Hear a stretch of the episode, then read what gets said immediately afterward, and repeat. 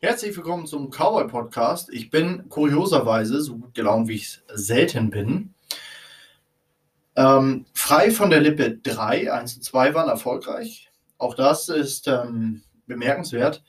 Ich spreche immer frei, aber bei frei von der Lippe spreche ich noch ein bisschen freier. Jetzt haben wir frei von der Lippe 3. Und ähm, ich hoffe, auch das wird Ihnen gefallen. Die Themen sind brandaktuell. Die sind wirklich so aktuell, wie sie selten bei frei von der Lippe sind.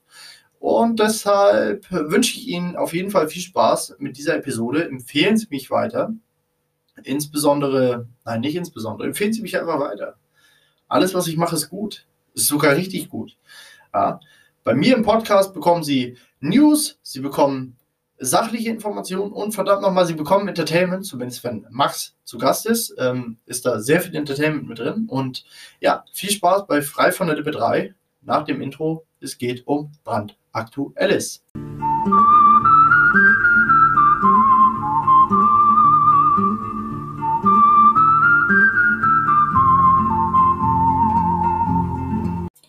Wunderschönen guten Tag. Ich bin halbwegs guter Dinge. Nicht voll und ganz, aber halbwegs. Am 18. Mittwoch war das, hatten wir in Berlin eine friedliche Kundgebung, die von zwei Seiten mit Waffen, äh, Wasserwerfern beschossen wurde. Daraufhin drängten sich die Leute zusammen und dann hat man gesagt, die Abstandsregeln werden nicht eingehalten. Das ist, naja, das ist die Polizei 2020. Kurioserweise, ich bin freiheitlich libertär und habe die Polizei immer abgelehnt. Immer. Und es ist auch in vorherigen Podcasts schon rausgekommen. Ich habe die Polizei immer abgelehnt. Ich tue es weiterhin. Konservative, die leider hauptsächlich oder den Großteil der Demonstrierenden darstellt, gehen immer noch davon aus, dass die Polizei eine gute Institution, äh, Institution ist und dass die an deren Seite stehen.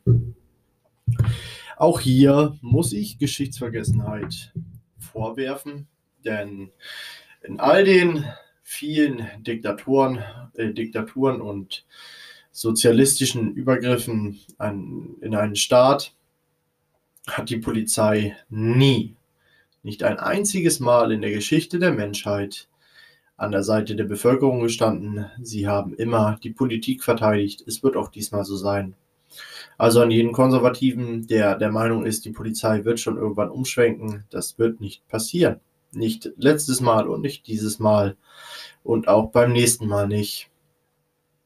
Und deshalb ähm, Maseltov funktioniert nicht, hat noch nie funktioniert, wird nie funktionieren. Mark Passio, das war einer der Preacher in der Church of Satan und ich hole das jetzt aus meinem Kopf, ich habe das nicht recherchiert. Einer der Preacher der Church of Satan, also einer der Priester der Kirche von Satan, ich meine, sie steht in LA, aber sicher bin ich nicht, hat, ähm, hat sich der Church of Satan oder hat der Church of Satan den Rücken gewandt und sich daraufhin, ähm, naja, er hat dann angefangen aufzuklären, was im Satanismus so passiert. Und der Satanismus ist mitnichten das, was viele Menschen denken, dass irgendwie Leute in schwarzen Kapuzen, Röcken auf dem Friedhof stehen und Kerzen anzünden und lateinische Gebete herunterrattern, während sie einer Katze den Torso vom Haupt trennen. Das ist nicht der Fall. Satanismus stellt sich anders dar, aber dazu Mark Persior könnt ihr auf ähm, YouTube finden, noch glaube ich. Ich weiß nicht, ob sie den schon gelöscht haben. Und der hält extrem gute Seminare. Was wollte ich von Mark Peggio, ähm, was wollte ich von ihm mehr oder weniger zitieren? Mark Peggio, ich kenne es nur auf Englisch, hat gesagt, also die Church of Satan ist wirklich gut besucht, das ist auch bekannt und da sind auch nicht wenige von Rang und Namen. Und ähm, viele der Politiker da bezeichneten Soldaten und, und äh, Polizisten als ihre Hunde. Und genau das trifft zu. Soldaten und Polizisten sind nicht wenig, nein, sind nicht mehr als Hunde. Nicht mal das, nicht mal das. Ähm, ich habe, ich halte wesentlich größere Stücke als äh, auf Hunde als auf Soldaten und als auf Soldaten und ähm, als auf Soldaten und Polizisten. Soldaten und Polizisten liegen natürlich deutlich unter Hunden, ganz deutlich unter Hunden. Nein, Hunde sind was Wunderbares. Ähm, Soldaten und Polizisten hingegen sind schon Abschaum der übelsten Sorte. Wenn man alles Schlechte auf der Welt zusammenzählt, dann gibt es einen Haufen Einzeltäter, die man finden kann. Aber der Löwenanteil der schlechten Dinge auf Planet Erde wurden veranstaltet von Soldaten und Polizisten, weil sie genauso ein gutes Gehör haben wie Hunde, genauso gerne mit dem Schwanz wedeln wie Hunde und genauso hörig sind wie Hunde. Aber ansonsten haben sowohl Soldaten als auch Polizisten rein gar nichts drauf. Es sind ein Haufen Flaschen, die in der Masse auftreten und eine bessere Ausrüstung haben. Dieser Tage, insbesondere in Berlin, hat sich gezeigt, warum Adolf Hitler die Deutschen entwaffnet hat, damit man genau derlei Dinge mit der Bevölkerung anstellen kann. Und äh, es hat Wirkung gezeigt. Adolf Hitlers geistige Nachfahrin Angela Merkel hat die Entwaffnung Hitlers köstlich ausnutzen können, dieses, diesen Mittwoch. Und ähm, ja, Prost. Ich werde mir einen reinkippen darauf. Dieses Land ist verloren. Das freut mich insbesondere, denn mittlerweile habe ich das Gefühl, ich komme hier auch nicht mehr raus. Ich werde dieses Land nicht mehr verlassen können. Das heißt, ich nehme den Untergang voll und ganz mit, den kompletten Sozialismus. Und aufgrund meines Podcasts, hm, vielleicht gehe ich als Ketzer in irgendeine Art KZ. Man weiß es noch nicht. Wir werden sehen. Es ist sehr, sehr spannend. Aber nichtsdestotrotz habe ich gute Laune. Ich habe wirklich gute Laune und das hat ähm, verschiedene Gründe. Zum ersten, und das ist ein äußerst relevanter Grund, es waren sehr, sehr viele Leute Mittwoch da.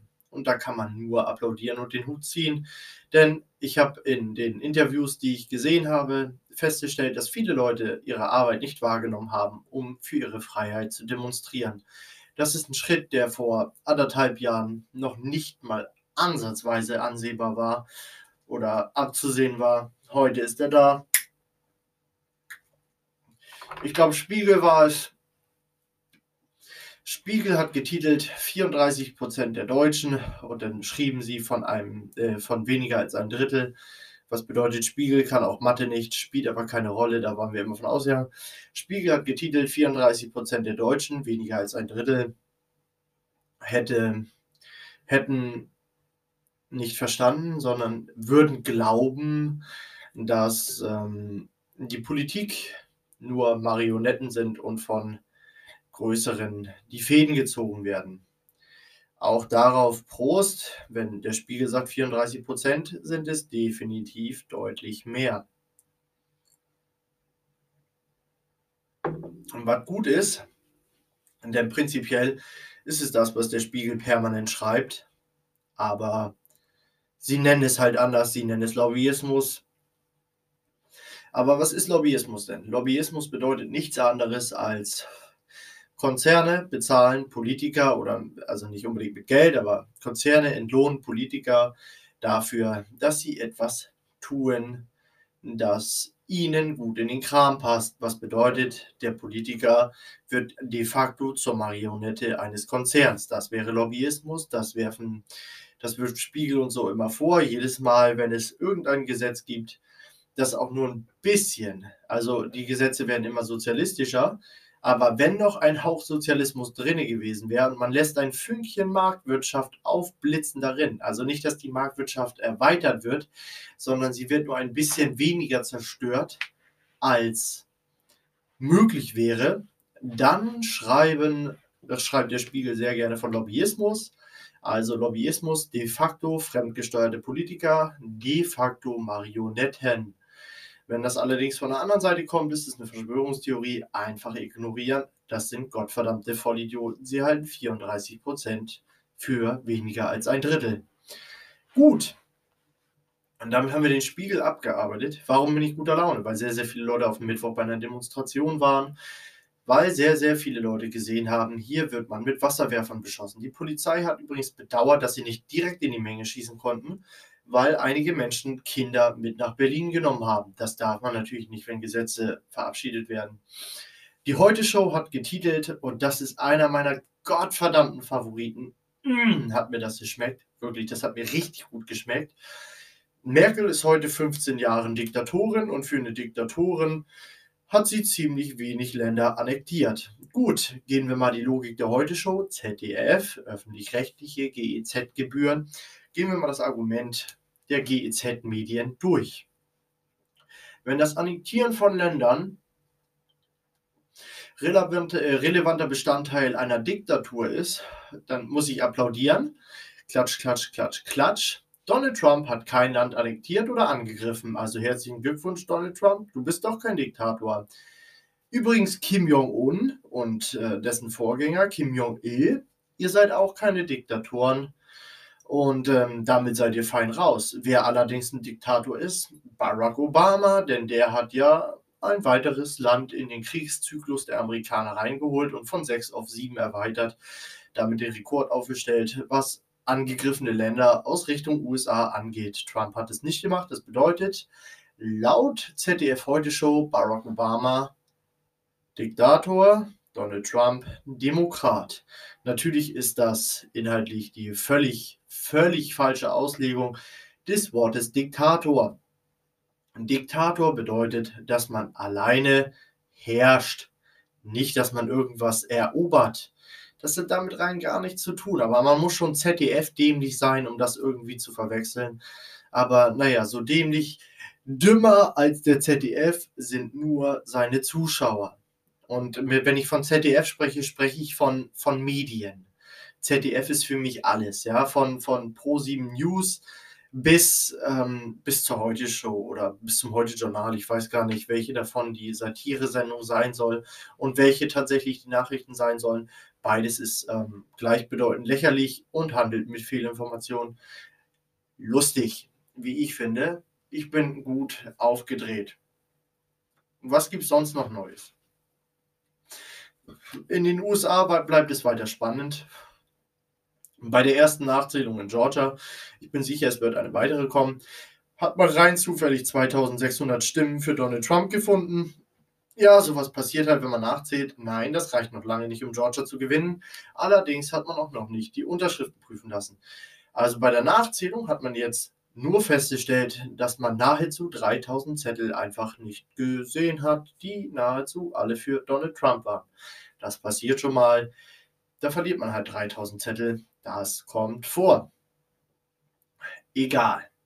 So. Natürlich wird jetzt darauf geklagt, dass man in Georgia die Zettel auf die Unterschriften prüft. Eine durchaus legitime Klage. Wir werden sehen, was dabei rumkommt. Pennsylvania und so immer noch hart umkämpft. In den USA oder in dem US-Wahlkampf ist noch nichts umstritten. Donald Trump wirkt furchtbar tiefenentspannt.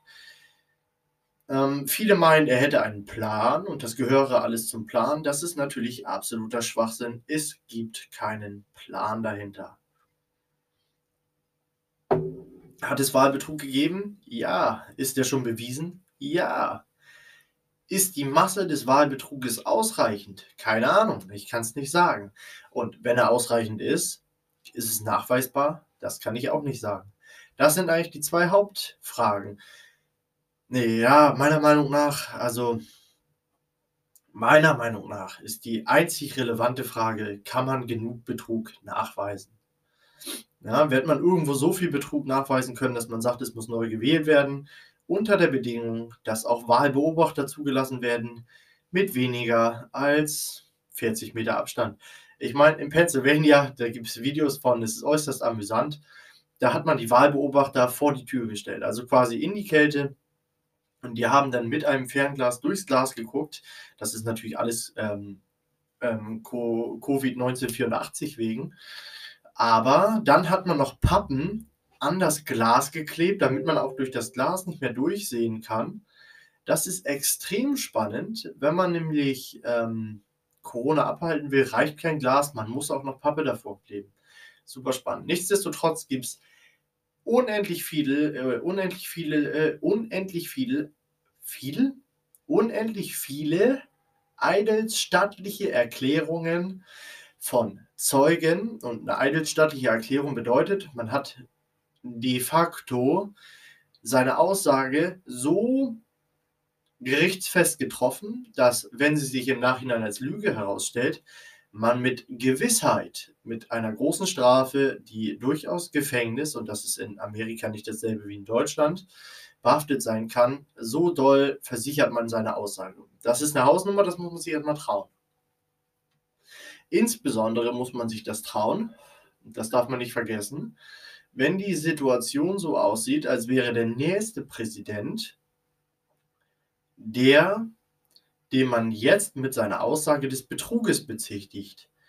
Und die Staaten, in denen diese Leute eben diesen Betrug vorwerfen, sind auch alle demokratisch, also von eben dieser Partei ähm, regiert. Das bedeutet, äh, auf Europa gesehen wäre das so, als würde man in Deutschland die CDU des, C äh, des Betrugs bezichtigen, also die Kanzlerin. Man würde diese Aussage, ich weiß gar nicht, ob wir ein Verfahren haben in dieser Art, dass man seine Aussage so verifiziert, aber man würde quasi eine Falschaussage vor Gericht machen gegen die CDU, aber in der Höhe einer Europawahl.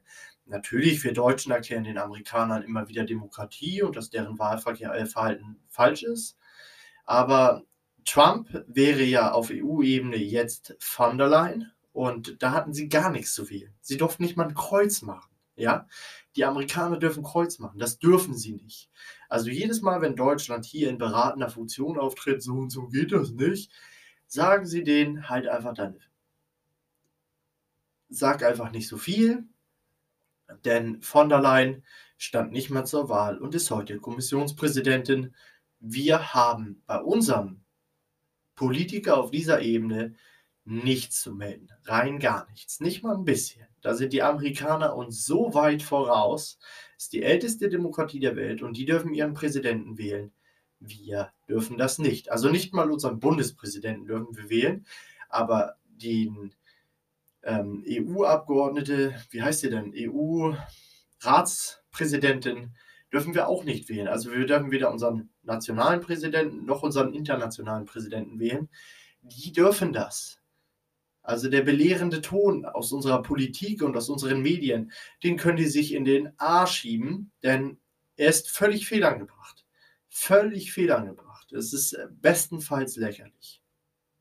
So, so viel zur US-Wahl. Also da gibt es noch viel zu klären. Das Ding ist noch lange nicht gelaufen. Die Juristen auf Trumps Seite wirken zuversichtlich. Es wäre natürlich ähm, äußerst schlecht, wenn sie nicht zuversichtlich wirken würden. Ich bin mittlerweile, hm, nee, ich bin nicht, ich bin nicht weniger zuversichtlich, aber wir werden sehen. Wir werden sehen. Ich bin, wie gesagt, ich rechne nicht mehr damit, dahin abhauen zu können. Deshalb egal ist es mir nicht, denn die USA entscheidet den Schicksal oder das Schicksal der westlichen Welt und ähm, nun, wir werden sehen. Die US-Wahlen sind nach wie vor spannend. Da hilft einfach nur Geduld und die habe ich in diesem Fall nicht. Aber beschleunigen kann ich es halt auch nicht. So, das dazu das Ermächtigungsgesetz, und ich habe es immer Ermächtigungsgesetz genannt und ich werde es weiterhin Ermächtigungsgesetz nennen, denn die Grundrechte sind jetzt abgeschafft. Ja, es heißt ähm, Infektionsschutzgesetz 3 oder so. Fakt ist, es ist ein Ermächtigungsgesetz ganz nach Hitler. Nein, es würde Hitler sogar nahezu stolz machen. Es ist ein Hitler-Honecker-Ermächtigungsgesetz und hier kann man nur applaudieren. Sie haben keine Grundrechte mehr. Ihr Grundrecht auf körperliche Unversehrtheit ist weg. Ihr Grundrecht auf die Unverletzbarkeit der Wohnung ist weg. Ihre Meinungsfreiheit ist seit NetzDG ohnehin weg. Und was ist noch weg? Achso, Ihr Demonstrationsrecht ist auch weg. Das bedeutet, haben Sie ein Problem mit der Regierung? Die meisten haben es nicht, weil sie nicht bereit sind, irgendwas zu hinterfragen, aber nehmen wir an, Sie hinterfragen etwas und stellen fest, hm, das gefällt mir aber nicht. Dann können Sie das im Netz schreiben Und wenn sie eine gewisse Reichweite haben, werden sie gelöscht. Siehe YouTube, einfach mal gucken, was so in den letzten Monaten alles gelöscht wurde. Sogar Virologen, das ist, das ist was ganz Besonderes. YouTube löscht Virologen, die eine andere Meinung zu Covid-1984 haben. Das bedeutet, YouTube, eine Internetplattform, wo irgendein 1-Euro-Jobber sitzt und guckt, ob diese Information ähm, eine Wertigkeit hat, löscht Leute, die über ihr Fachgebiet reden, bei dem sie eine Doktorarbeit geschrieben haben. Sogar Professoren. Also irgendein 1-Euro-Jobber löscht Professoren, weil er der Meinung ist, dass die von ihrem Fach weniger Ahnung haben als der 1-Euro-YouTube-Zensor. Sehr spannend. Wenn sie dann aufgrund ihrer Meinung gelöscht worden sind, weil ihre Meinung nicht staatskonform ist, dann werden sie sich überlegen, demonstriere ich doch. Aber das dürfen sie auch nicht. Das bedeutet, sie dürfen ihre Meinung nicht online kundtun. Sie dürfen auch keine Menschen treffen, denen sie sie mitteilen oder denen sie Fakten nahelegen. Und sie dürfen nicht keine Demonstration veranstalten, in der sie Menschen mit derselben Meinung treffen, sich in großer Anzahl auf die Straße begeben, um dort ihrer Meinung Gehör zu verschaffen. Ihre Möglichkeit, ihre Meinung zu vertreten, ist jetzt de facto gleich null. Ich wünsche Ihnen viel Spaß damit. Die meisten werden es gar nicht gemerkt haben. Das ist einfach so. Ja, auch in Nordkorea lebt man sehr zufrieden, wenn einem gefällt, was um einen rum passiert. Und ähm, so ist es hier jetzt halt auch für Menschen, die keine Fans von Sozialismus sind und erkannt haben, dass wir in den Sozialismus marschieren.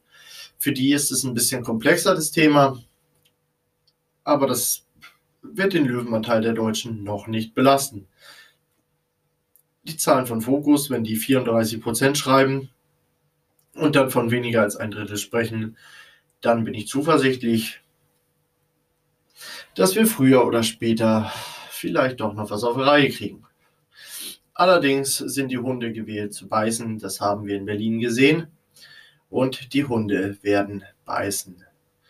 Ich gehe stark davon aus, dass Deutschland in eine sozialistische nahe Diktatur rutschen wird, eher in sowas wie eine Pseudodemokratie, so wie es die DDR gewesen ist. Also es wird weiterhin Wahlen geben. Nur wegen Covid-1984 dürfen sie halt nicht hingehen. Und im Grunde und das ist schon vor Ewigkeiten in den USA mal festgestellt worden, Wahlen entscheiden nicht die Wähler, sondern die, die die Stimmen zählen. Und das wird auch in Deutschland so sein. Auch darauf Masseltoff. Natürlich waren in Berlin wieder alle Nazis, so wie sonst auch immer alle Nazis waren. Im Grunde sind alle Nazis, ähm, ist ganz schwer, jemanden zu treffen, der kein Nazi ist außer halt ähm, die Jungs im Bundestag selber. Die AfD sind natürlich auch Nazis. Ich nehme an, dass die FDP jetzt auch Nazis sind, denn, und das muss man, das ist einer, einer der relevanten Gründe, warum ich äh, freudig gestimmt bin. Die FDP hat sich im Ganzen, selbst Christian Lindler, dazu durchgerungen, hier der Regierung zu widersprechen. Ich persönlich gehe davon aus, dass sie das taten, weil sie wussten, dass sowohl in der CDU als auch in der SPD nicht viele was dagegen haben, ihnen die Grundrechte wegzunehmen. Und der FDP bereits im Vornherein klar, äh, klar war, sie würden ihre Grundrechte verlieren. Es sieht halt ein bisschen freiheitlicher aus, wenn man dann dagegen stimmt. Und äh, könnte beim nächsten Mal, bei der nächsten Wahl, also im kommenden Jahr, das Zünglein an der Waage sein, um eventuell nochmal in den Bundestag einzuziehen. Ich muss sagen, ich gönne es der FDP deutlich mehr als den meisten anderen Parteien und am liebsten hätte ich die PDV im Bundestag. Das wird nicht passieren. Aber naja, ich denke, dass das einfach war, um das Zünglein an der Waage nochmal ein bisschen in die richtige Richtung zu drücken. Und die Grünen waren natürlich dafür, ähm, sind handfeste Kommunisten, die niemals vom Regierungskurs abweichen.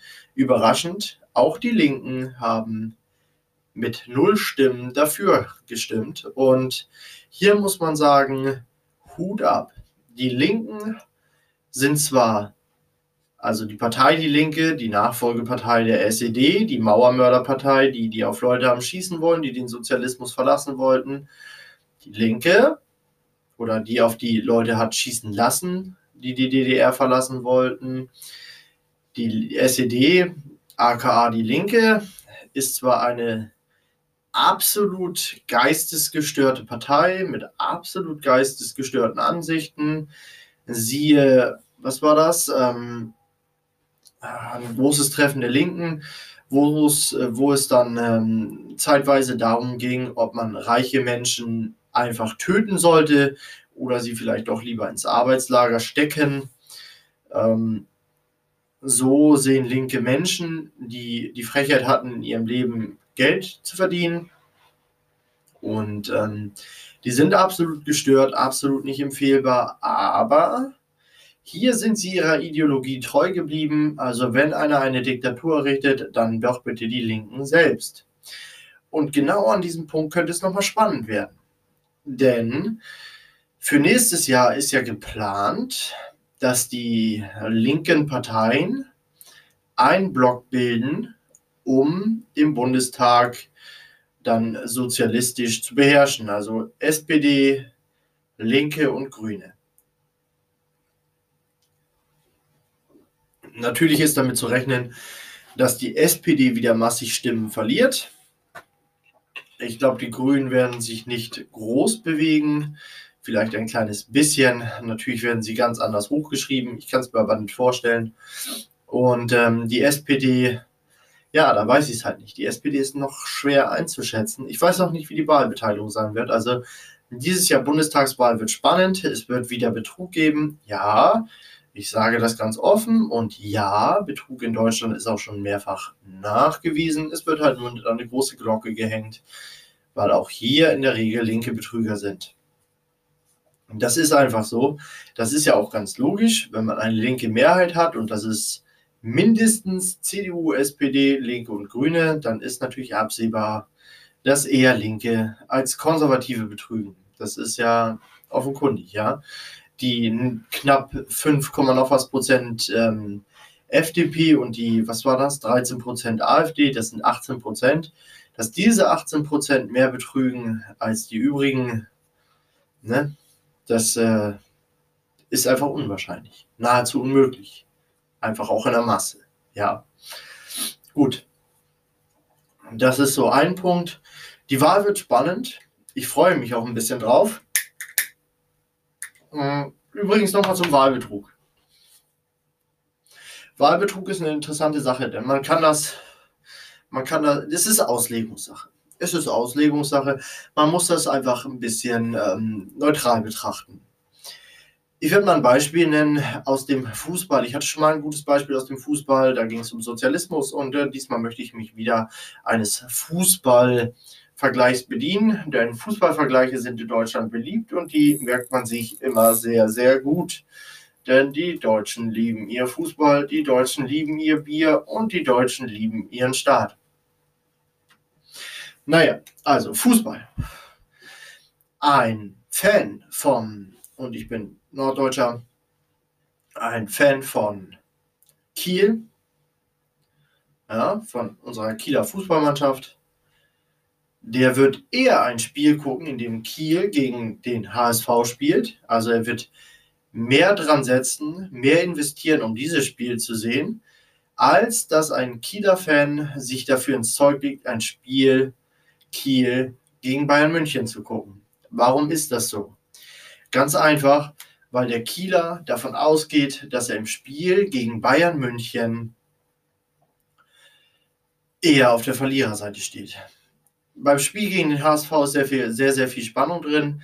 Wenn jetzt aber Kiel gegen Kräuter Fürth spielt oder so, dann werden die Leute noch mehr dran setzen, weil das ein Jubelspiel wird. Da sitzt man zusammen, man kann was trinken, man kann vielleicht zwei, ja drei oder eventuell sogar vier Tore bejubeln. Die Menschen gucken sich lieber etwas an oder gehen lieber zu Veranstaltungen, bei denen es etwas Positives gibt. In eine Veranstaltung zu gehen, bei der man von vornherein davon ausgeht, dass es kein positives Ende für einen selbst nehmen wird, also das, das machen weniger Leute. Ja, einige sind davon abgeschreckt. Und das ist im Grunde auch das Prinzip von Wahlumfragen. Wahlumfragen zeigen immer das halbwegs realistischste Beispiel dessen, was der Auftraggeber der Umfrage sehen will. Ich hoffe, das war nicht zu kompliziert. Und das bedeutet, wenn jetzt zum Beispiel in den USA oder auch in Deutschland, nehmen wir die USA, wenn jetzt in den USA alle Umfragen so aussehen, dass Donald Trump sang- und klanglos untergeht, dann denken jetzt viele, ah, da wird bei den Trump-Wählern nochmal der Ehrgeiz geweckt und dann gehen die doppelt und dreifach los und äh, dann erst recht und die mobilisieren nochmal. Das ist Quatsch. Das ist Quatsch. Es gibt zig Studien, die beweisen, dass wenn man davon ausgeht, dass der eigene Verein oder der eigene Kandidat politisch oder in allen anderen Bereichen, dass der keinerlei Chance auf Sieg hat, dass man sich eher denkt, ach, was der Schied, sagen wir in Deutschland, was soll das, da brauche ich gar nicht hingehen, das Ding ist bereits jetzt entschieden und es ist verloren. Das zeigen unendlich viele Studien. Das bedeutet, immer, wenn diese Umfragen rauskommen, und wenn wir ehrlich sind, dann ergeben diese Umfragen immer das Bild, das ähm, die Medienanstalten lieber sehen würden. Das bedeutet, in den USA ist ähm, Trump ziemlich weit hinten, Putin ist nicht beliebt, Orban ist nicht beliebt, die AfD ist nicht beliebt, die Le Front National, deren neuen Namen ich mir nicht merken kann, ist nicht beliebt. Die verlieren immer alle sang- und klanglos. In den echten Wahlen stehen sie dann doch deutlich besser da, als sie es in den Umfragen sind. Wohingegen in Deutschland oder in den anderen Ländern, zum Beispiel Joe Biden, deutlich besser dargestellt wird, als er dann tatsächlich abschneidet. Und der Grund dafür ist folgender. Veranstaltung, wo ich davon ausgehe, dass mein Team mit ziemlich hoher Wahrscheinlichkeit gewinnt, ja, jetzt Kiel zum Beispiel gegen Kräuter Fürth, besuche ich eher, weil ich davon ausgehe, das wird ein Jubelfest, das wird eine geile Nummer. Da kann ich feiern, da, da, da nehme ich Leute in den Arm, da, da stoße ich mit Hunderten an. Da, da werden vier Tore unsererseits geschossen, da geht das ab, da wird gesprungen, da wird gesungen. Das ist genau meine Veranstaltung, ja, aus dem Football, ja. Wenn die, ja, diese Saison nicht, weil Prescott verletzt ist, aber wenn die Cowboys gegen Teams spielen, wo ich mir sicher bin, wo ich mir sicher bin, dass wir das Ding gewinnen. Und so viele Cowboy-Fans gibt es in Deutschland nicht. Und dann kenne ich auch keinen, aber ich habe halt Freunde, die sind Sympathisanten. Ja, dann sitzen wir zusammen, genauso beim Kollegen, wenn die Ravens spielen, ja, da sitzen wir zusammen, weil wir das Ding mitnehmen wollen. Ja, wir wollen das gucken, wir wollen das feiern, wir wollen das zelebrieren. Und so sieht das aus. So, wenn wir vom Sieg ausgehen, dann sitzen wir zusammen, dann gucken wir, ja, und dann feiern wir das Ding, weil wir vorher schon davon ausgehen, dass wir gewinnen. Das kennt jeder aus dem Alltag. So, und so ist es halt auch. Wenn ich jetzt beiden in den Himmel lobe, dann will ich natürlich auch hingehen. Da will ich auch meine Stimme abgeben. Da will ich das Ding noch klarer machen. Ich will das 5-0 schießen. Ja, so ist es auch mit den Grünen in Deutschland, mit den Parteien in Ungarn, in Russland, überall. Genau so werden Umfragen gestaltet und genau dafür werden Umfragen auch gestaltet. Die sind nicht realistisch. Wenn ihr realistische, realistische Einschätzung einer Wahl sehen wollt, dann müsst ihr auf die Seiten von Wettbüros gehen, wo die Leute, wo die Leute mit Euros und Dollars für das einstehen, was sie sagen. Ja, wo einer sagt, hier, 100 Dollar auf Biden. Der ist sich sicher, Biden gewinnt. Da sind die relevanten Zahlen. Da sind die relevanten Zahlen. Da nimmt auch keiner Einfluss drauf. Das macht fürs Wettbüro keinen Sinn. Das macht auch für, für die, für die ähm, Wetter keinen Sinn. Ja, wenn das Wettbüro rauskommt, dass sie die Quoten verfälschen, dann kann das Wettbüro einpacken. So einfach ist das. Da könnt ihr echte Kurse sehen. Da könnt ihr sehen, wo welcher Kandidat steht, wie welcher Fußballverein gewertet wird. Da sind die tatsächlichen Zahlen. In den Wettbüros. Traurig aber wahr, aber Wettbüros sind bessere Umfragezentren, als es beispielsweise Umfragezentren sind. Ja, ein Umfragezentren hat einen Auftrag. Und wer einen Auftrag hat, hat folglich auch einen Auftraggeber. Und den Auftraggeber galt es zufriedenzustellen. Wenn ich meinen Auftraggeber nicht zufriedenstelle, kriege ich keinen Auftrag mehr. In der freien Wirtschaft bedeutet das Arbeitslosigkeit, bedeutet das Unternehmenspleiten. So, wenn die Bundesregierung mir eine Anfrage stellt, wie sicher Deutschland ist, dann sage ich dir, Deutschland ist so sicher wie noch nie zuvor. Ist egal, wie ich Zahlen drehen muss. Spielt überhaupt keine Rolle. Und wenn ich die Zahl zwölfmal umdrehe, bis aus dem Minus ein Plus wird, ist völlig egal. Hauptsache die Zahlen stimmen. Und wenn die Zahlen stimmen, werden die mich wieder bestellen.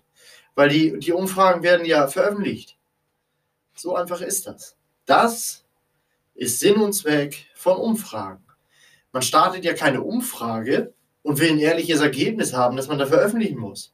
Wie zufrieden sind Sie mit der Kanzlerin? Glauben Sie, die Kanzlerin lässt eine Umfrage oder die CDU lässt eine Umfrage starten, wie zufrieden man mit der Kanzlerin ist, bei der dann das tatsächliche Ergebnis rauskommt?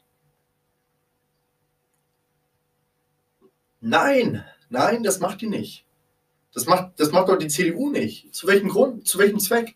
Was hätten die davon? Für die ist das realistische Ergebnis vielleicht interessant.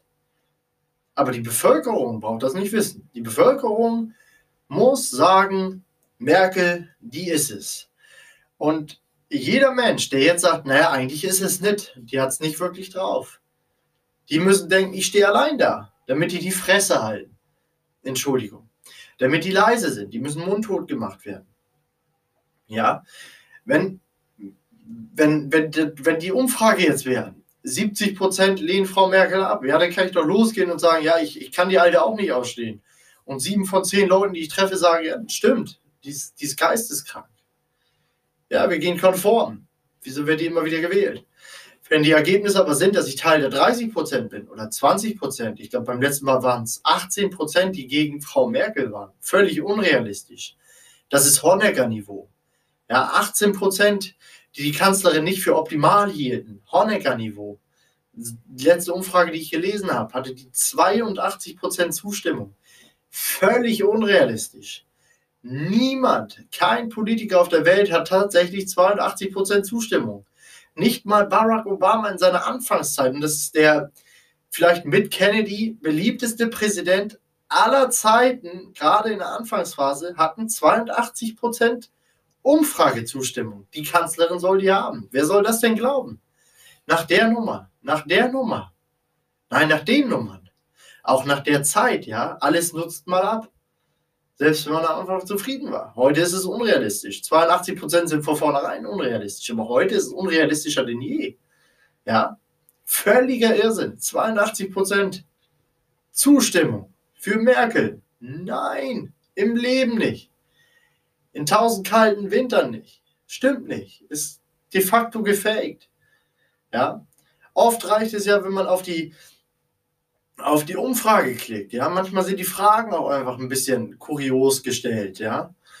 So, wenn ich, wenn ich 82% Zustimmung, wenn ich, wenn ich eine große Zustimmung für Merkel erreichen will in Deutschland, könnte ich jetzt theoretisch, so war die Frage nicht, aber könnte ich fragen, sind Sie dafür, dass Merkel Deutschland regiert oder wieder Adolf Hitler? Ja, dann würde selbst ich sagen, klar, Merkel. Ja, Hitler war ja noch schlimmer. Ja, dann kommst du auf 82, 90, 94 Prozent. Ja, dann musst du schon einen tatsächlichen Nationalsozialisten vor dir haben, der sagt, nee, Hitler, der ist es. Nein, Hitler war es natürlich nicht, aber Merkel ist halt auch nicht. Aber wenn man so eine Frage stellt, dann kann man sagen, Merkel als Überschrift funktioniert das. Man muss ja nicht nicht im Artikel erörtern, wie es zu den 82 Prozent kommt. Man muss auch die Frage nicht erörtern. Meistens muss man acht, neun Mal klicken bei einer, bei einer, bei einer Online-Pressemitteilung, bis man auf die Fragestellung kommt. Das macht doch keiner. Wer macht das denn außer mir? Wer ist denn so geisteskrank? Keiner ist so geisteskrank. Nur ich bin begast genug zu sagen, scheiße, ich klicke mich da durch und gucke jetzt, mh, hm, welche Frage ist denn gestellt worden. worden ja? Und solche Fragen werden gestellt. Solche Fragen werden gestellt. Ja, einmal ging es darum, sollte man Flüchtlinge ins Land fliegen? So, die Frage ist, im Groben und Ganzen ist jetzt kein Zitat, aber im Großen und Ganzen ist die Frage gestellt worden, sollten Flüchtlinge weiter illegal einreisen oder nicht? Und die Leute haben gesagt, nee, die sollen nicht illegal einreisen. Und was hat man, was hat man im Artikel daraus gemacht? Flüchtlinge sollen legal eingeflogen werden. Das ist das, was dabei rumgekommen ist. So einfach geht eine Umfrage. Ja. Jetzt einfach mal, einfach mal aus dem, aus dem Stehgreif gegriffen. Es gibt ja die, die meist zitierte Studie in den letzten zehn Jahren ist, und ich habe es nicht nachgeguckt, aber ich sage jetzt de facto, weil das, es gibt einfach keine andere Umfrage, die so oft zitiert wurde. 92 Prozent der Wissenschaftler sagen, der Mensch ist hauptverantwortlich für den Klimawandel. Äh, hauptverantwortlich für den Klimawandel. So. Und wer sich da mal einliest, dem, dem fallen die Augen aus, macht aber keiner. Keiner ist so gestört wie ich und liest sich da ein. Die Leute, äh, die Leute lesen 92 Prozent der Wissenschaftler sind dafür, ja, dann wird das stimmen. Die anderen 8% sind Spinner. Stimmt aber nicht. Stimmt aber nicht. Als man die Umfrage gestartet hat, gab es sechs Spalten. Es gab eine Spalte mit, der Mensch hat keinen Einfluss aufs Klima. Das war die Spalte, sagen wir mal ganz links. So, die rechtsäußere Spalte war, der Mensch hat 100% Schuld am Klima. Oder der Mensch ist hauptverantwortlicher für Klima. Das ist der, die rechtsäußere Spalte. So, dazwischen sind aber noch vier Spalten. Vier Spalten. So, Ganz links sind 8%. 8%, die sagen, der Mensch hat keinen Einfluss auf das Klima. Rechts waren es irgendwie 2,3%. Also bei der Mensch ist Hauptverursacher fürs Klima, so ungefähr. Ich zitiere das jetzt aus dem Kopf. Ich glaube, es war sogar tiefer als 2,3% So, dazwischen gab es viele Stufen, ja. Also von links aus gesehen waren dann welche, die sagen, der Mensch hat ein marginales, kaum ersichtlichen Einfluss auf das Klima. Das war so das zweite von links. So, dann kommt, der Mensch hat ein geringes, aber doch ersichtlichen Einfluss auf den Klima. So, das ist, dann hat man schon drei Spalten abgegolten, die sagen, okay, der Mensch hat eigentlich kaum, spielt kaum eine Rolle. Dann kommt, der Mensch spielt ungefähr die Hälfte an Rolle und dann kommt in der vorletzten Spalte, der Mensch macht den Großteil, aber der Rest kommt von ungefähr. So. Und dann hat man in dieser Studie diese sechs Spalten in zwei Spalten aufgeteilt. Und zwar in der Mensch hat Einfluss und der Mensch hat nicht Einfluss. So, und somit blieben 8% auf der linken Seite. Selbst die, die gesagt haben, naja, der Mensch hat halt einen, einen kaum bis wenig merkbaren Einfluss auf das Klima, selbst die sind mit nach rechts gerutscht. So, und das war der Löwenanteil. Der Löwenanteil der Wissenschaftler hat sich de facto auf der linken Seite befunden. Ja, man muss sich in die Studie nur mal kurz einlesen. Das ist tatsächlich locker rauszulesen. Man muss sich halt nur die Mühe machen, macht aber keiner. So, ZDF, ARD wird Ihnen das nicht auf die Nase binden. Deshalb denken Sie, 92 Prozent der Wissenschaftler haben das und das gesagt. Stimmt aber nicht. Das, das fängt schon viel früher an. Das fängt, das, ich habe sogar in der Mitte angefangen. Das, das ist schon Wahnsinn. Die Studie ist ja eigentlich so erhoben worden, jetzt um beim Klima zu bleiben. Einfach um beim Klima zu bleiben. Nur diese eine Studie. Ja, die Studie hat so angefangen, man hat sich, ich glaube, 12.000 Dissertationen rausgenommen. 12.000. 66,66 Prozent, grob. Also zwei Drittel haben keine Aussage getroffen, wer verantwortlich für den Klimawandel ist. Zwei Drittel. Das bedeutet, bei einer ehrlichen Studie, die das Ziel hätte, tatsächlich aufzuklären, könnte jetzt höchstens noch ein Drittel sagen, der Mensch ist schuld. Aber nachdem man diese 12.000 Dinger genommen hat und festgestellt hat, nur ein Drittel sagen, der Mensch ist verantwortlich, hat man einfach gesagt, okay, cut, hier starten wir neu. Steht aber auch so in dem Pamphlet drin, also man kann es noch rauslesen. Man hat also aus 12.000 12 Dissertationen waren 100 Prozent und dann hat man gecuttet und gesagt, ab jetzt sind 3100 Prozent. Das bedeutet, man hat einfach zwei Drittel von vornherein weggeschmissen. So, ab dem Moment ist die Studie nicht mehr ernst zu nehmen. Sie ist nicht mehr ernst zu nehmen. Denn Fakt wäre, wenn man eine Berichterstattung leisten möchte, zwei Drittel der Wissenschaftler sind sich nicht, nein, zwei Drittel der Wissenschaftler treffen keine Aussage und ein gewisser Teil sagt so und so viel, macht der Mensch oder der Mensch macht gar nichts, das hätte man nur noch aufspalten müssen. Das wäre eine ehrliche Umfrage gewesen. Oder eine ehrliche Auswertung, ein, ein ehrliches Ergebnis gewesen. Hat man aber nicht gemacht, weil das gar nicht gewollt ist. Ja, so viel zu Umfragen. Ähm, ich und mein alter Chef, den ich sehr schätze, ich meine, ich hatte ihn auch schon mal nicht namentlich und auch diesmal nicht namentlich erwähnt, denn ich möchte ja seine Karriere bei der Bundeswehr nicht ruinieren, aber ich hatte schon mal über ihn gesprochen. Und ich und er waren immer im Clinch, wer den Satz geprägt hat, traue keiner Statistik, die du nicht selbst gefälscht hast. Er sagt, es war Albert Einstein, ich sage, es war Winston Churchill. Ich habe es bis heute nicht nachgelesen und als ich ihn das letzte Mal traf, hatte er es auch noch nicht nachgelesen. Das bedeutet, wir lesen es beide nicht nach und werden diesen Streit ewig oder diesen Konflikt ewig weiterführen und das freut mich immens.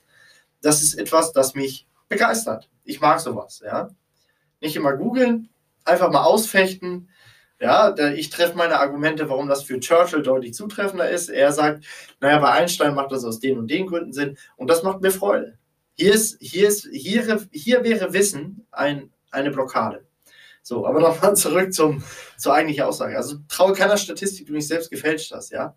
Und wenn ihr euch eine Statistik anseht, guckt, wie sie erhoben wurde. Ja, die Zahlen, die dargelegt werden, müssen nicht so sein, wie sie erstmal verkauft werden. Man kann Dinge anders verkaufen, als sie sind. Das ist einfach so. Verkauf ist das A und O. Und glauben Sie mir, Politik, Regierung, das sind Profiverkäufer. Die verkaufen jeden Tag Fäkalien als Edelmetall. Mann, ist das eine schöne Umschreibung. Ja? Um das mal klar zu machen. Ja, die Linken machen das andauernd. Die Linken machen das andauernd. Die Linken leben davon. Die leben davon. Die überzeugen Menschen immer wieder vom Sozialismus. Es ist völlig egal, wie viel Hunger die Marktwirtschaft auf der Welt beendet hat und wie oft der Sozialismus scheitert. Die Linken verkaufen den Sozialismus als Allheilmittel. Und das muss man einfach sagen. Die Linken verkaufen besser als freiheitliche Menschen, auch viel besser als konservative Menschen. Die Linken sind geborene Verkäufer.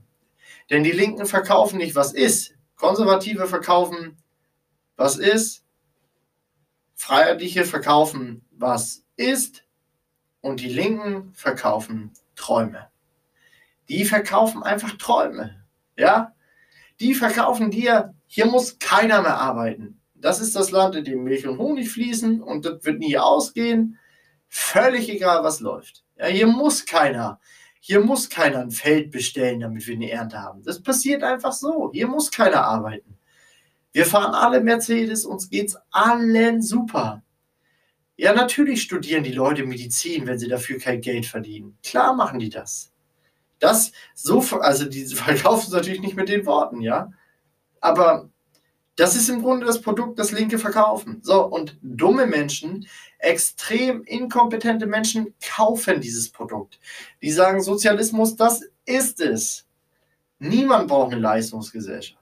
Ja? Die Leute studieren auch so Medizin. Einfach weil sie sich denken, ja, viel geiler, jeden Knochen auswendig zu lernen, statt an der Kinokasse zu sitzen, ja, 10 Mark minus 7 Mark zu rechnen und Popcorn in sich reinzuschaufeln und dann während die Vorstellung läuft, quasi frei zu haben und nachher nochmal ja, den Saal ausfegen und nach Hause gehen. Ja? Das ist, ist lächerlich. Ist lächerlich. Aber die verkaufen es gut. Die verkaufen diese Version des Lebens gut. Wie das dann tatsächlich ausgeht, ist natürlich klar. Ja, Gulags und so, das ist, das ist die logische Folge vom Sozialismus. Das ist logisch. Das ist das, was ein, was ein Konservativer oder ein Libertärer verkaufen würde. Das ist, was ist. Aber das ist nicht das, was sie verkaufen lässt. Das lässt sie nicht verkaufen. Kein bisschen. Ist nicht verkaufsträchtig. Ja? Ja, das ist äh, ein Ford Mustang. Ein Ford Mustang ist ein Auto. Und wenn du aussiehst wie der letzte Mensch und du fährst ein Ford Mustang, wirst du trotzdem keine Frauen in dein Auto kriegen. Weil du aussiehst wie der letzte Mensch. Außer du bist jetzt reich, wie Miki Lauda. Aber nehmen wir an, du bist nicht reich. Sondern siehst einfach nur aus wie der letzte Mensch. Hast aber ein Ford Muster. Ja, dann kriegst du trotzdem keine Frau. Aber der Verkäufer wird dir sagen, mit dem Auto würde ich sagen, seh zu, dass du nicht durch Hollywood fährst, da ist nicht genug Platz für Prominente im Auto. Ja, das macht ein Verkäufer. Das sind Linke, Sozialisten quasi. Ja, Verkäufer muss man, das muss man drauf haben und Sozialisten verkaufen hervorragend. Das ist einfach so. Meinungsfreiheit? Nein, das braucht er. Das braucht er. Also doch, Meinungsfreiheit für alle, aber Hate Speech und Fake News werden, werden ähm, gelöscht und wir entscheiden aber, was Fake News sind und wir entscheiden auch, was Hate Speech ist. Und dann hast du natürlich de facto keine Meinungsfreiheit mehr. Ja? Meinungsfreiheit ist halt so eine Sache. Entweder also Meinungsfreiheit, es gibt halt keine Grauzone. Ja? Äh, äh, entweder hat man Meinungsfreiheit oder man hat sie nicht. Das sind die zwei Optionen. Es gibt keine dritte Option. Es gibt Ja oder Nein, Schwarz oder Weiß, gehen oder bleiben. Das, das sind die zwei Optionen bei Meinungsfreiheit. Ja. Ähm, Roland Bader sagte mal, sehr interessant, äh, es gibt zwei Möglichkeiten. Entweder wir haben Meinung, äh, nee, entweder wir diskutieren darüber, was Meinungsfreiheit darf, oder wir haben Meinungsfreiheit. Das sind realistisch gesehen die zwei Optionen. Und ähm, wir diskutieren regelmäßig darüber, was Meinungsfreiheit darf.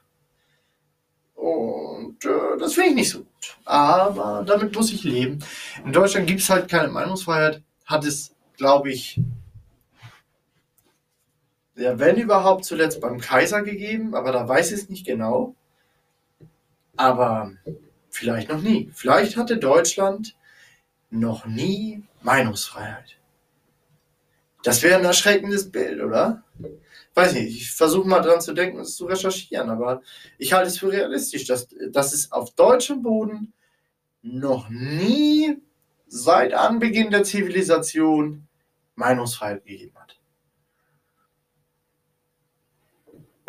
Wo jeder sagen kann, was er will, ohne zensiert zu werden. Ja. Es ist relativ einfach zu sagen, ich habe Meinungsfreiheit, aber das und das Gesetz schränkt die und die, ich sage dann natürlich nicht wieder Meinung, sondern Aussage ein, ja? Ähm, ich finde, selbst die strammsten Nazis sollten ihre Meinung kundtun dürfen. Natürlich ist es dämlich. Aber das ist der Inbegriff von Meinungsfreiheit. Auch dumme Menschen dürfen dumme Meinungen vertreten. Wenn, wenn man sagt, okay, der ist dumm und deshalb darf er seine Meinung nicht vertreten, denn der da könnte sich verletzt fühlen. Erstens, wenn sich jemand verletzt fühlt durch das, was ein Dummer sagt, muss er selber dumm sein, um darauf einzugehen. Aber davon unabhängig, ja, wenn man anfängt zu sagen Meinungsfreiheit, aber, dann dann gibt es keine Meinungsfreiheit, ja. In Nordkorea habt ihr auch Meinungsfreiheit. In China habt ihr auch Meinungsfreiheit. Bis auf Regierungskritik, Kritik an Regierungsmaßnahmen, Kritik an Regierungsbeamten, Kritik an der Regierungsaußenpolitik, naja, eigentlich Kritik an allem, was so ist. Aber sonst darfst du alles sagen. Kannst frei äußern, wie geil du den Kaiser findest. Kannst du frei machen. Kannst du frei machen. Ja. Ja, das ist. Die Deutschen sagen immer, naja, äh, macht ja nichts, wenn die mich überwachen. Äh, ich habe nichts zu verheimlichen. Das ist in etwa so, wie zu sagen, na gut, ich brauche keine Meinungsfreiheit, ich habe nichts zu sagen. Ja, natürlich hast du nichts zu sagen, weil du dumm bist, aber du nimmst halt den Leuten, die was zu sagen haben. Das ist das Problem. Und dafür sind Sozialisten halt gemacht. Jeder, der Sozialist ist, ist halt strunzendämlich. Es gibt keinen einzigen klugen Sozialisten auf diesem Planeten. Nein, kein Sozialist. Es gibt natürlich Menschen, die den Sozialismus anstoßen, weil sie davon einen gewissen Profit erhalten, die aber selber keine Sozialisten sind. Ähm, so wie der Papst kein, kein Christ ist der Papst ist ja zweifelsohne kein Christ, der aber den Christen spielt, um, den Christen, um das Christentum einigermaßen am Leben zu halten, um Christen zu beeinflussen. So spielen einige Leute den Sozialisten, obwohl sie keine Sozialisten sind, um Sozialisten zu beeinflussen. Und Sozialismus ist halt der schnellste Weg zur Macht. So ist es einfach. Und natürlich der effektivste Weg, ja, wenn man sich damit abgefunden hat, dem Staat gehört alles, der Staat darf alles, der Staat macht alle Regeln, dem Staat, ja, der Staat ist allmächtig, der Staat ersetzt Gott. Und das ist ja im Grunde das, was Sozialismus ist. Sozialismus macht den Staat zu Gott und je sozialistischer ein Land ist, umso schwerer ist es dagegen vorzugehen. Jetzt sagen viele, naja, in der DDR 98, 98, 89 haben es die Leute ja auch gepackt. Ja, weit gefehlt. Ja, die, die Russen waren einverstanden und die Deutschen wollten, dass die DDR fällt. Im Grunde war nur noch die DDR für sich. Aber die hatten von zwei Seiten Druck, den Piss aufzuheben. Da gab es nichts mehr zu machen. Da war nichts mehr zu reißen. Aber die Situation haben wir jetzt nicht. Die haben wir jetzt nicht. Ja. Das ist, wir sind eher in der Situation 43, 44 ja, wo die Leute den Kram gar nicht, also die haben Hitler ja nie gewählt, aber so 43, 44 war man sich größtenteils einig, dass man das nicht mehr will. Aber wie willst du ihn wegkriegen? Wir haben keinen Stauffenberg zurzeit. Zumindest kenne ich keinen Stauffenberg. Und selbst wenn wir einen hätten, ja, Goebbels rutscht nach. Wir haben auch Goebbels, Goebbels wir haben Leute, die nachrutschen. Das System wird sich nicht ändern, wenn du, wenn du das tust, was die Leute immer plagi oder plagiieren. Ja, Merkel muss weg. Hilft überhaupt nichts. Die ganze Riege muss weg. Du musst da einmal mit dem groben metallenen Kehrbesen durch und den ganzen Schorf abkratzen, der sich da über Jahrzehnte festgewachsen hat. Das ganze Establishment muss mindestens einmal ausgetauscht werden, am besten ganz abgeschafft. Ja, selbst wenn du diese ganze Riege einmal wegputzt, es kommt die nächste und die nächste wir werden immer wieder an diesem Punkt enden und wir werden auch dieses Mal über diesen Punkt hinausgehen. Der Punkt, den wir jetzt haben, ist de facto seit dem 18.11. Wir haben keine Grundrechte mehr. Sie sind weg. Sie sind weg. Ja, damals war es der Reichstagsbrand, heute ist es Corona-Pandemie. Ja, keine Übersterblichkeit. Es gibt laut Statistischem Bundesamt keine Übersterblichkeit ist, sterben nicht mehr Menschen als im letzten Jahr. Die Todeszahlen sind konstant geblieben. Trotzdem haben wir keine Grundrechte mehr. Ja, das ist der, das ist der Zustand. Gehen Sie auf die Seite des Statistischen Bundesamtes. Sehen Sie nach. Und vergessen Sie bitte nicht, dass wir ein Schaltjahr haben. Die Leute hatten einen Tag mehr zum Sterben. Spielt keine Rolle. Trotzdem die Wirtschaft pleite gemacht. Und was ist, was ist das, was daraus resultiert? Was ist das, was aus der, aus der ruinierten Wirtschaft resultieren wird? Der Sozialismus. Das ist doch das, was man haben will. Deshalb macht man die Grenzen auch schon zu. Findige Menschen, die was drauf haben. Ich, die es immer prophezeit haben, aber es trotzdem zu spät gesehen haben. Oder nicht die Möglichkeit hatten abzuhauen. Gut, das ist ein bisschen eine Ausrede die ihre Kinder nicht mehr haben in Sicherheit bringen können vom Sozialismus. Diesmal hat man sie eingesperrt, bevor der Sozialismus da ist. Kluger Schachzug. Das hatten sie mir diesmal voraus. Ich muss mich ein bisschen geschlagen geben. Das belastet mich sehr. Ich bin mir jetzt ziemlich sicher, meine Kinder werden im Sozialismus groß. Das ist kein gutes Zeichen. Macht mich ein bisschen niedergeschlagen, aber bei Zeiten werde ich die Flucht wagen. Ja. Der Zeit oder die Zeit wird kommen. Ich muss mir dann was überlegen. Mein Gold auflösen, meine Kryptos auflösen, mit nichts irgendwo ankommen. Der Tag wird kommen, aber das ist das, was jetzt noch bleibt. Mehr haben wir nicht. Mehr kann ich für meine Familie nicht tun. Eigentlich wollte ich jetzt auf irgendwas hinaus. Ist mir verloren hier. Schade. Worauf wollte ich denn hinaus? Naja, ist leider weg. Was soll ich dazu sagen? So was kommt vor. Jetzt habe ich es wieder. Jetzt habe ich es wieder. Worauf wollte ich hinaus? Was wird denn jetzt wieder ins Gespräch gebracht? Ich habe es letztens erst im DLF gehört von einer Anführungszeichen Anruferin.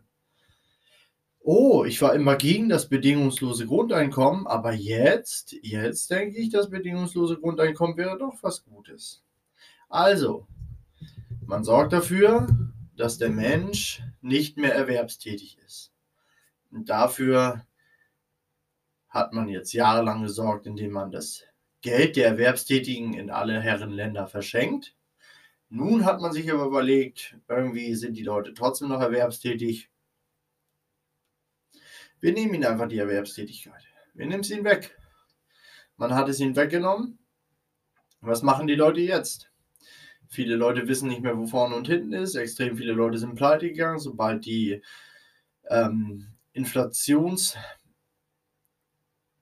Meldepflicht wieder eingesetzt ist, wird äh, nochmal ein Riesensprung pleite gehen und dann darauf nochmal ein etwas oder sehr viel weniger großer Sprung, aber trotzdem ein erheblicher Sprung pleite gehen.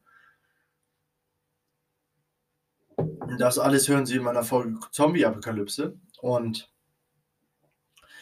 dann werden wieder einen ganzen Haufen Leute pleite gehen. Und dann ist die Frage, was jetzt? Und der Staat wird ganz nach hegischer Dialektik eine Lösung parat haben. Bedingungsloses Grundeinkommen oder anders gesagt den Sozialismus. Ja, und so wird man uns da reintreiben. Und genau deshalb ist die Pandemie eine hervorragende Strategie von den Staaten. Und genau deshalb muss man hoffen, Donald Trump bleibt Präsident. Denn nur Donald Trump wird sich in der westlichen Welt gegen den Sozialismus stellen. Der Rest wird das Ding mittragen. Ich meine, Unternehmen hier gehen pleite, die Chinesen kaufen hier gerade günstig ein. Ne? Die Pleiteunternehmen werden alle von den Chinesen aufgekauft. Also entweder kommt der Kommunismus durch deutsche Regierung oder durch die chinesische Regierung. Spielt auch im Grunde gar keine Rolle mehr. Deutschland ist gefallen. Deutschland noch zu retten würde äußerst radikale Maßnahmen, äußerst radikale Maßnahmen erfordern. Und die sind Deutsche nicht bereit zu gehen. Diese bin ich auch nicht bereit zu gehen. Diese Maßnahmen würden Menschen treffen, die phasenweise dämlich oder naiv sind, aber wenig Schuld. Es ist halt, wie es bereits in den Urfassungen oder in den ursprünglicheren Fassungen der Bibel steht, Gott wird die Erde verlassen, wenn die Menschheit sich einen Herrscher wählt. Und die Menschheit wählt sich regelmäßig einen Herrscher. Und diese Herrscher wollen den Sozialismus und kann man jetzt die bestrafen, die für den Sozialismus gestimmt haben, kann man die ausfindig machen? Kann man die überhaupt noch schlagen? Natürlich. Sobald der Sozialismus da ist, und ich weiß es ja, eine, wenn nicht die beste Freundin meiner Frau ist stramme Sozialistin, keine Ahnung von Ökonomie, null Ahnung von Wirtschaft, stramme Sozialistin, die wird eine der ersten sein, die sich beschwert. Ja. Die wird sich mit als erstes beschweren. Und dann kommt sie ins Gulag. Und manchmal denke ich mir, ich mag, die, ich mag das äh, Mädchen, ja, die, die ist furchtbar nett. Aber manchmal denke ich mir, naja, wer sich so vor offenkundigen Fakten sträubt, der hat es irgendwo verdient. Bis zum gewissen Grad. Nicht das, was dann in den Gulags passieren wird, ja. Lesen Sie sich mal ein. Ja. Gulags waren nicht angenehmer als KZs äh, und ähm, auch die KZs waren von Sozialisten. Ja. Das ist einfach, das ist einfach die logische Folge vom Sozialismus. Ich kann da nichts machen. Jetzt schreien die Linken, die ich gerade noch mal kurz gelobt habe, schreien jetzt wieder nach einem anderen Mindestlohn. Was soll denn ein Mindestlohn bringen? Wer verdient am Mindestlohn? Am Mindestlohn verdient genau eine Institution und das ist der Staat. Wenn ich das Geld von Friseuren anhebe, muss ich das Geld der Verkäuferin anheben. So, das ist so eine Verdienstebene. So, das bedeutet, wenn der Mensch, der eine Filiale leitet, seine Waren weiterhin verkaufen möchte, dann muss er den Verkäuferinnen mehr Geld zahlen. Und das kann er nur dann, wenn er seine Waren teurer anbietet. Das bedeutet, die Friseuse muss das, was sie durch den Mindestlohn mehr hat, beim Kaufen ausgeben. Das Einzige, was jetzt gestiegen ist, ist die Einkommenssteuer vom Staat und natürlich die Mehrwertsteuer von allen Leuten, die über diesem Verdienstlevel liegen. Aber der einzige, der einzige Player in diesem Game, der nachher mehr hat, ist der Staat. Man muss also ein absoluter ökonomischer Vollidiot sein, um den Mindestlohn zu befürworten. Jetzt sagen alle, naja gut, hier die Pflegekräfte, die müssen mehr Geld kriegen. Nein, das ist Schwachsinn, scheiße. Entschuldigung. Nein, das ist Schwachsinn. Die müssen einfach weniger besteuert werden. Hört auf, denen das Geld zu klauen. Das ist deren Geld. Alles, was an Steuern genommen wird, ist gestohlenes Geld. Und mit diesem gestohlenen Geld werden die Hunde bezahlt, die dann mit Wasserwerfern auf Kinder, Frauen und Rentner schießen. Das ist das, was dabei rumkommt. Ich habe einen sehr, sehr guten Freund. Ich habe ihn bereits erwähnt. In der Folge, wo es um meine Fahrgemeinschaft ging. Ja, Benny, ich habe dich jetzt als Freund bezeichnet. Irgendwie bist du sehr häufig Thema in letzter Zeit. Das liegt aber hauptsächlich daran, dass Maximilian sich auf dich versteift hat aufgrund der WhatsApp-Sprachnachrichten, die du mir geschickt hast, über den Podcast Affenfische, den ich an dieser Stelle nochmal empfehlen möchte. Benny, ein Freund von mir, der baut gerade ein Haus mit seiner Frau zusammen. Und ich gönn's den. Ich habe mir den Baum mal angesehen. Er wollte mich eigentlich mal durchführen, aber immer wenn ich da war, war er nicht da, hat sie irgendwie nicht gut getroffen. Mist, dass ich nicht rein konnte. Aber von außen, geiles Ding. Ich gönne es ihm vom ganzen Herzen. Ich meine, der Typ ist ein Hund von Beruf, genau wie ich. Er ist beruflich Hund, aber neben dem Job bildet er sich weiter, so wie ich. Er ist quasi ein Hund, der irgendwann mal vielleicht ein Mensch werden möchte. Und bei ihm stehen die Voraussichten, ein Mensch zu werden, wirklich gut ja, der hat was drauf. Jetzt hat er natürlich das, äh, was heißt das Problem? Nein. Seine Frau ist selbstständig in einem Wirtschaftsbereich, der wieder vom Lockdown betroffen ist. Die macht einen Teil und einen nicht unerheblichen Teil des wirtschaftlichen Einkommens dieses Paares aus. Das wird einfach gestrichen. Fingerschnipp ist weg. So, jetzt darf man nicht vergessen, diese Frau ist ja selbstständig. Das bedeutet, es gab den Lockdown, sie hat nichts verdient. Nach dem Lockdown hieß es, nach den und den Auflagen darfst du weiter aufhaben. Dann hat die Frau also ihr Geld in die Hand genommen, um diese Auflagen zu erfüllen. Ich weiß nicht, was man da alles in ihrer Berufsgruppe machen soll, aber es kostet Geld. Ich glaube, er sagte so um und bei 6000 Euro. Ich bin mir jetzt aber nicht sicher. Habe ich einfach aus der Luft gegriffen? Nicht aus der Luft gegriffen. Ich meine, er hätte das gesagt kann das jetzt aber nicht ähm, verifizieren. Ich meine, es waren um und bei 6000 Euro. Hat sie ausgegeben, damit sie weiter aufhaben darf. 6000 Euro, die musst du erstmal wieder reinwirtschaften als ähm, mehr oder weniger Solo-Selbstständige. Ja, die Frau hat nach Erzählung meines Freundes Benny extrem hohe, äh, hohe Ansprüche, was in ihrem Beruf geht und was nicht. Das ist auch ein Beruf, den, wo die Kunden sehr häufig wechseln, auch ohne Angaben von vermeintlich gemachten Fehlern. Das bedeutet, die Kundenzufriedenheit spielt da 200% eine Rolle.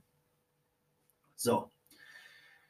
Sie hat jetzt also viel Geld in die Hand genommen und hat wenige bis keine Angestellte. Das kannst du nicht mit Sicherheit sagen. Ich kann das wirklich nicht mit Sicherheit sagen. Aber sie ist sehr anspruchsvoll, was ihren Job angeht, was auch den Erfolg ihrer Selbstständigkeit ausmacht. Touché, junge Dame.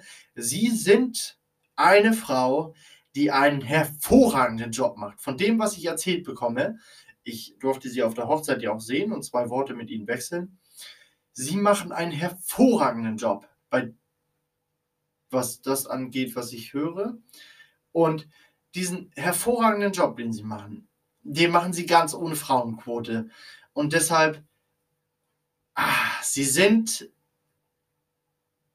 Gold wert für das Bild, das Männer mal von Frauen hatten, und zwar von selbstständigen Frauen, die es aus eigener Kraft schaffen, eine äußerst respektable Leistung zu bringen, wie sie, in krassen Kontext zu dem, was die Politik uns an einem Bild verschafft, mit der jetzt auch vereinbarten Quotenerfüllung im Management höherer Konzerne. Das bedeutet, Sie sind eine Frau, die es von selbst geschafft hat, durch Fleiß, Fähigkeit und Durchhaltevermögen, im Gegensatz zu den Frauen, die jetzt ins Management gehoben werden, die es aufgrund einer Quote geschafft haben. Sie sind das Paradebeispiel dessen, was man eine umgangssprachlich Powerfrau nennt, meiner Meinung nach einer rationalen Frau. Ich bin schwer begeistert von ihnen, auch wenn ich sie nur mit zwei, drei Worten kenne. Mann, Mann, Mann, das finde ich richtig gut. So, diese Frau hat also Geld in die Hand genommen, um ihr Geschäft am Leben zu halten. Und jetzt hat man ihr gesagt, naja gut, Sie haben 6000 Euro ausgegeben dafür, machen Sie mal erstmal wieder dicht. Denn wir sind die Regierung und uns ist danach, dass Sie dicht machen, also machen Sie dicht. Jetzt ist das einfach so. So, und dann ist das so. Das ist natürlich alles nicht ganz so lustig, wenn man gerade ein Haus baut, denn dann ist man ja auf Geld angewiesen. Und ähm, wir hatten das Thema letztens in einem Gespräch. Naja, das war kein Gespräch, eher sowas wie ein Meeting innerhalb meiner Funktion ähm, bei der Hundeswehr. Ich nenne sie mal Hundeswehr, weil wir ja alle Hunde sind. Und ähm, oh Mann, ich hoffe, ich werde hierfür nicht gefeuert. Ich werde es trotzdem hochladen. Was soll's? Ja, es gibt sowieso nicht mehr viel zu verlieren. Also ich hatte das in so einer Art Meeting und ähm, da ging es jetzt um eine Bonuszahlung, die wir Soldaten bekommen, die zuerst damit betitelt worden ist, dass es die Bonuszahlung für Corona ist. Also wir kriegen 6, 4, 200 Euro, je nachdem, in welcher Funktion wir uns befinden, dafür, was wir über Corona geleistet haben. Ich habe über Corona diesen Podcast hier gestartet, weil ich nicht zur Arbeit musste. Ich hatte also zwei, drei Monate Freizeit bei vollen Bezügen, während andere Menschen in Kurzarbeit geschickt wurden und ihre Häuser aufgeben mussten, weil sie, naja, weil sie halt äh, echte Jobs hatten und nicht vom Staat bezahlt wurden, ja. Ein Hund ist aber nicht mehr so gehorsam, wenn er nicht regelmäßig gefüttert wird. Deshalb werde ich halt gefüttert, auch in Krisenzeiten. Und hm, gut, dann kam halt diese Bonuszahlung raus und ich hab's, nee, das darf ich gar nicht erzählen, das ist eigentlich mehr oder weniger Verschlusssache. Zu Anfang hieß es halt ähm, Corona Zusatzleistung. Jetzt heißt es halt, es ist ein Vorschuss auf die Gehaltserhöhung, die dann im nächsten Jahr kommt. Womit auch immer Hunde diese Leckerlis verdient haben. Und ähm, diese Leckerlis werden in nächster Zeit, übrigens für alle Beamten, diese Leckerlis werden in nächster Zeit noch mehr kommen, denn sie müssen ja jedes Mal wieder ihr Gewissen verkaufen, ihre Moral gegen Euro abwiegen. Naja, auf jeden Fall diese Bonuszahlung kommt. Und Benny wird diese Bonuszahlung natürlich auch erhalten. Und er ist so fair, dass er sie seiner Frau überlassen möchte. Denn im Grunde zahlt sie sie ja. ja sie ist eine der freien, selbstständigen Netto-Steuerzahlerinnen in diesem Land. Und Benny ist halt einer der Hunde, die Netto-Steuerempfänger sind. Jetzt muss ich an dieser Stelle sagen, und Benny hat mir das letztens erst mehr oder weniger auf die Nase gebunden. Er hat kein moralisches Problem damit, von Steuergeldern zu leben. Und das ist okay. Das ist okay. Er hat wenigstens schon mal darüber nachgedacht, denn das tun die wenigsten in der Position als Nettosteuerempfänger. An der Stelle werden wir uns nicht einig, aber unsere Gespräche wären auch deutlich langweiliger, wenn wir uns immer einig wären. Und naja, ich finde gut, dass Benny wenigstens erkannt hat, dass das Geld im Grunde seiner Frau zusteht. Gut, das war frei von der Lippe 3 und An dieser Stelle danke ich fürs Zuhören. Empfehlen Sie mich weiter, das meine ich wie immer ernst. Und äh, je nachdem, wann Sie den Podcast hören, wünsche ich einen schönen Tag oder einen schönen Abend. Jeha.